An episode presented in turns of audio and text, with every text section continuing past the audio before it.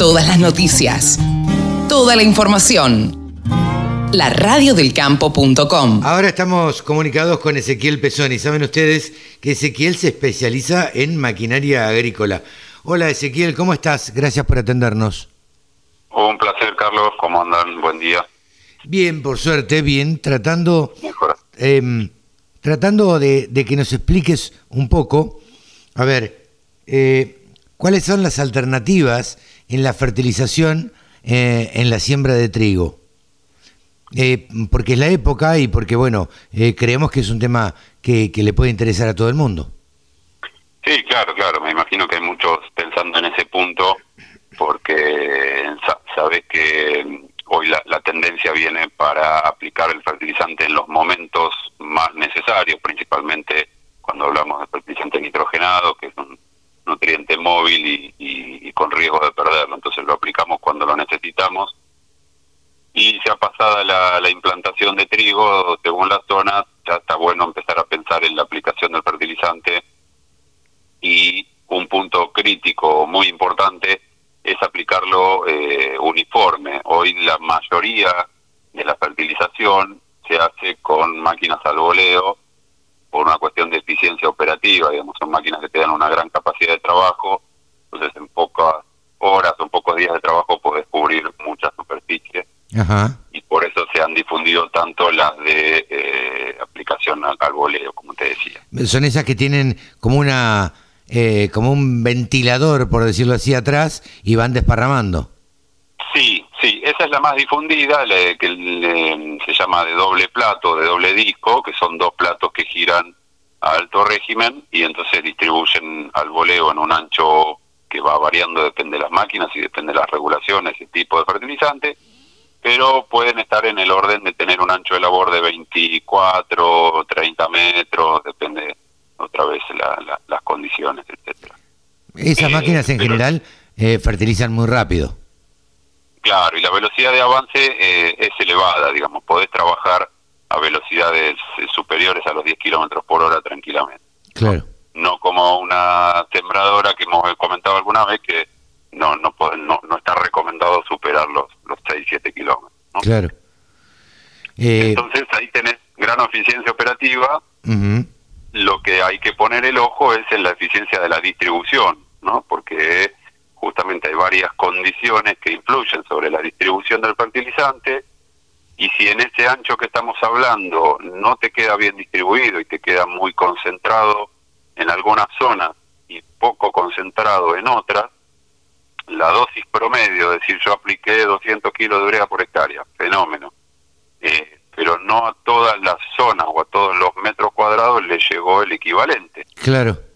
Entonces, si haces la cuenta, por ahí algunos metros cuadrados van a tener dosis de 250 o 300 kilos por hectárea y otros metros van a tener 150 o 130.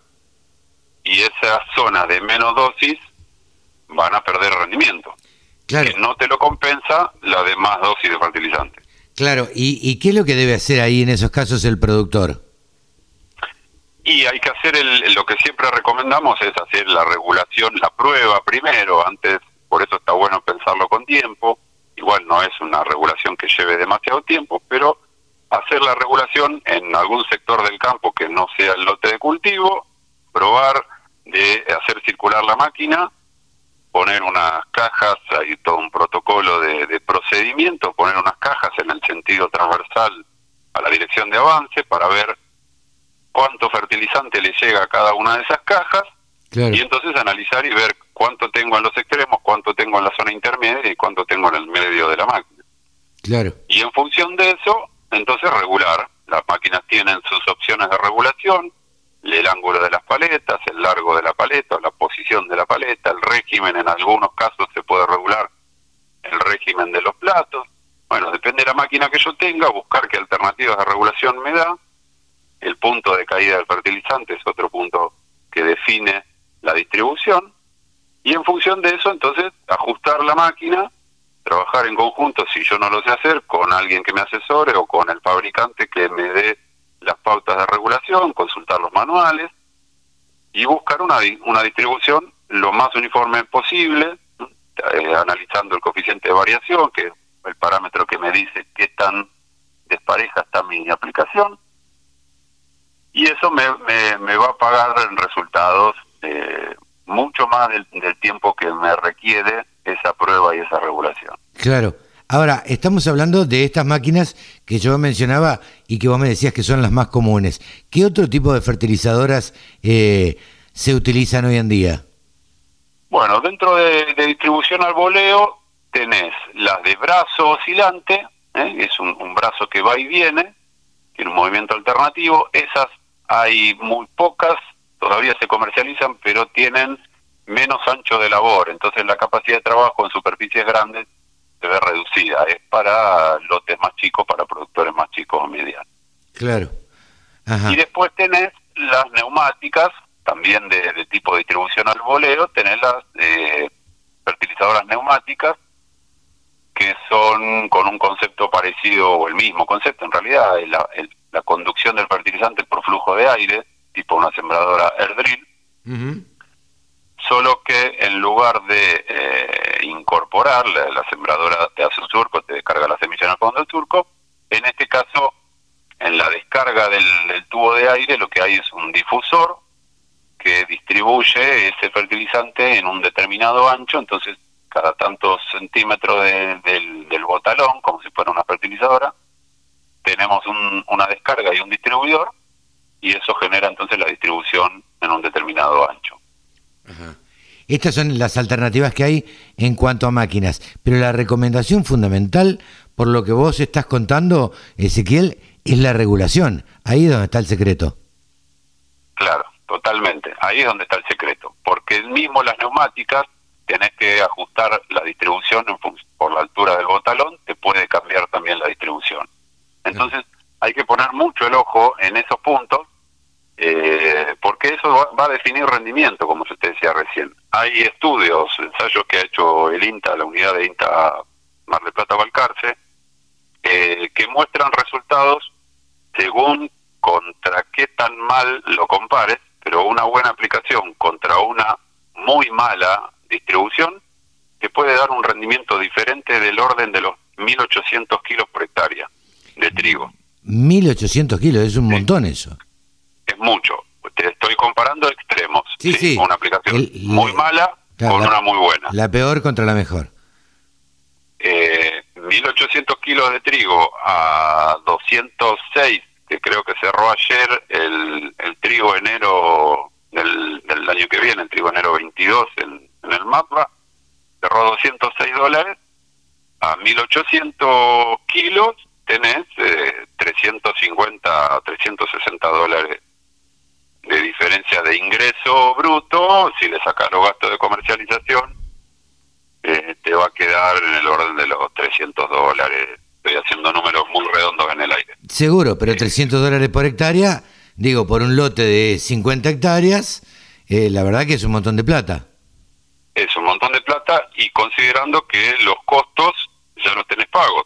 Claro. Eh, recién recién estaba consultando la página de Agvi que tiene comparativas de, margen bruto, margen neto, etcétera, y vos fíjate en el sur de Buenos Aires, habiendo pagado ya todos los costos y el alquiler y demás, están dando un margen neto de 187 dólares por hectárea. Claro. Ok, entonces... Supongamos, supongamos una mejora intermedia de, de la distribución. No comparemos contra la peor distribución, comparemos una distribución más o menos contra la mejor distribución que podés tener en el orden de un mil kilos de diferencia, son 180 dólares eh, al margen neto de diferencia, o sea, casi el doble de margen neto. Claro. Sí, sí, la verdad que es bien interesante tratar de optimizar todos, todo lo que, lo que uno gasta en eh, en, en, el campo, digamos, en la implantación, ya sea en la semilla, ya sea en la optimización de la sembradora, en la optimización de la cosechadora y en la optimización y en la regulación de las fertilizadoras. En este caso estamos hablando de la de trigo por la época. Claro, tal cual, pero con medio día de trabajo o un día de trabajo, si querés, eh, previo, y yo te digo mediodía la, la, la regulás y la pones a punto la fertilizadora, la misma inversión de fertilizante, como decís vos, es el uso eficiente de ese recurso, el mismo gasto de fertilizante o el mismo costo de fertilizante, porque no estoy cambiando la dosis, lo que estoy haciendo es aplicarlo eh, mejor distribuido. Claro.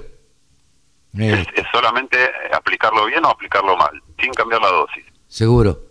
Seguro. La verdad que viene interesante y bueno, y recomendación a los productores que se dejen asesorar o que busquen asesoramiento para, para no perder plata fundamentalmente. Claro, claro. Se trata... No, dejar de ganar, digamos, no la pierden. Como, como el margen por ahora es positivo, decir, bueno, salió bien la cuenta. Sí, salió bien, pero podría salir mucho mejor. Claro, seguro, seguro, seguro. Y estas cosas yo creo que hay que eh, inculcarlas porque la verdad también me parece que los productores agropecuarios, cuando hay una buena cantidad de dinero por delante, y bueno, un poco más, un poco menos, y la verdad que se podría ganar mucho más. Eh, solo se trata de ser eficientes.